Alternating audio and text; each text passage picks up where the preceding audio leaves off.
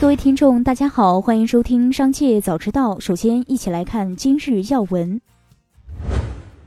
二月八日晚，B 站在微博再次回应员工春节加班猝死事件。B 站称，二月四日下午，B 站内容安全中心员工木色木星在武汉家中突发脑出血，在昏迷前紧急拨打幺二零急救后抢救无效。目前，公司已经在武汉慰问了木色木星的家属，已经和家属沟通好了善后事宜。近日有媒体报道称，此前怒对腾讯管理层的应届生已离职，且被标记为永不录用。此外，腾讯法务部似乎还要对这位员工提起诉讼，理由是损害公司形象。对此，腾讯公司公关总监张军在社交媒体上将被标记为永不录用和法务提起诉讼标红，并打上“谣言”二字，并配文：“新闻能打假吗？现在制造谣言的成本实在太低了。”继续关注企业动态。报道称，经与多位喜茶员工确认，主要信息包括内部年前已启动裁员，年后还会再裁一部分，总体涉及百分之三十员工。有员工称全体员工无年终奖，另有说法称延期发放。信息安全部门全部裁掉，门店拓展部门被裁百分之五十。喜茶回应称，相关传闻皆为不实信息，公司不存在所谓大裁员的情况。年前少量的人员调。调整为基于年终考核的正常人员调整和优化，同时员工的年终奖也均已根据绩效表现于春节前正常发放至员工手中。二月九日，恒大举行了二零二二年保交楼新年开工动员大会。会上，许家印透露，今年要交楼约七千万平米、六十万套的目标，这相当于恒大所有保交楼项目中有近百分之五十要在年内完成交付。许家印还透露，目前恒大的预售监管资金五百多亿元，销售未回款为八百亿元。此外，许家印在会上还再次提及，不能依靠贱卖资产去还债务，否则资产贱卖完了也很难还清债务。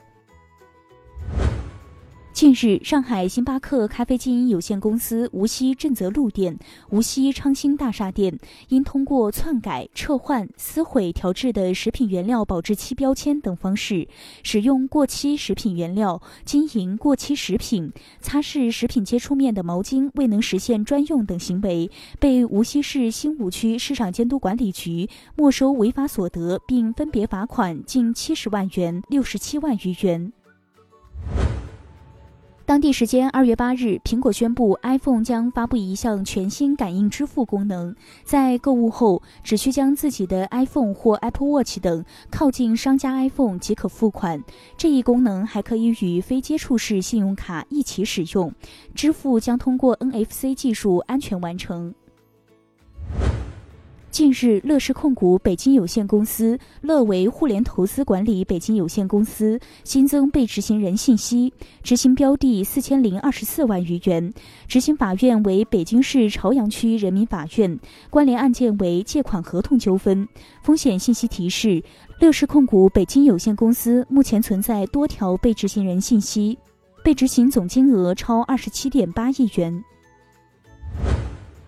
二月九日消息，《纽约时报》援引知情人士的话报道称，强生去年年底悄悄暂停了旗下关键新冠疫苗工厂的生产，转而专注于制造针对不同病毒可能更有利可图的疫苗。接下来，将目光转移到产业纵深领域。国家统计局相关负责人日前表示，截至二零二一年年底，中国灵活就业人员已经达到两亿人，其中从事主播及相关从业人员一百六十多万人，较二零二零年增加近三倍。中国灵活就业人数明显增加。思维活跃、擅长创新的大学毕业生群体成为灵活就业的主力军。根据全国高等学校学生信息咨询与就业指导中心数据统计，二零二零年和二零二一年全国高校毕业生的灵活就业率超过百分之十六。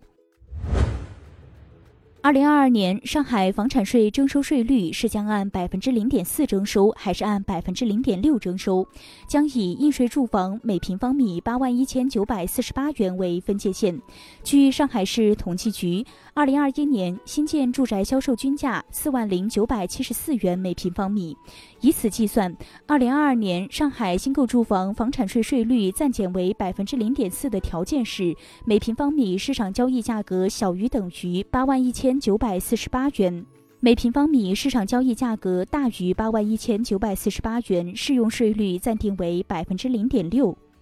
与二零二一年每平方米市场交易价格七万三千四百八十二元相比，提高了百分之十一点五二。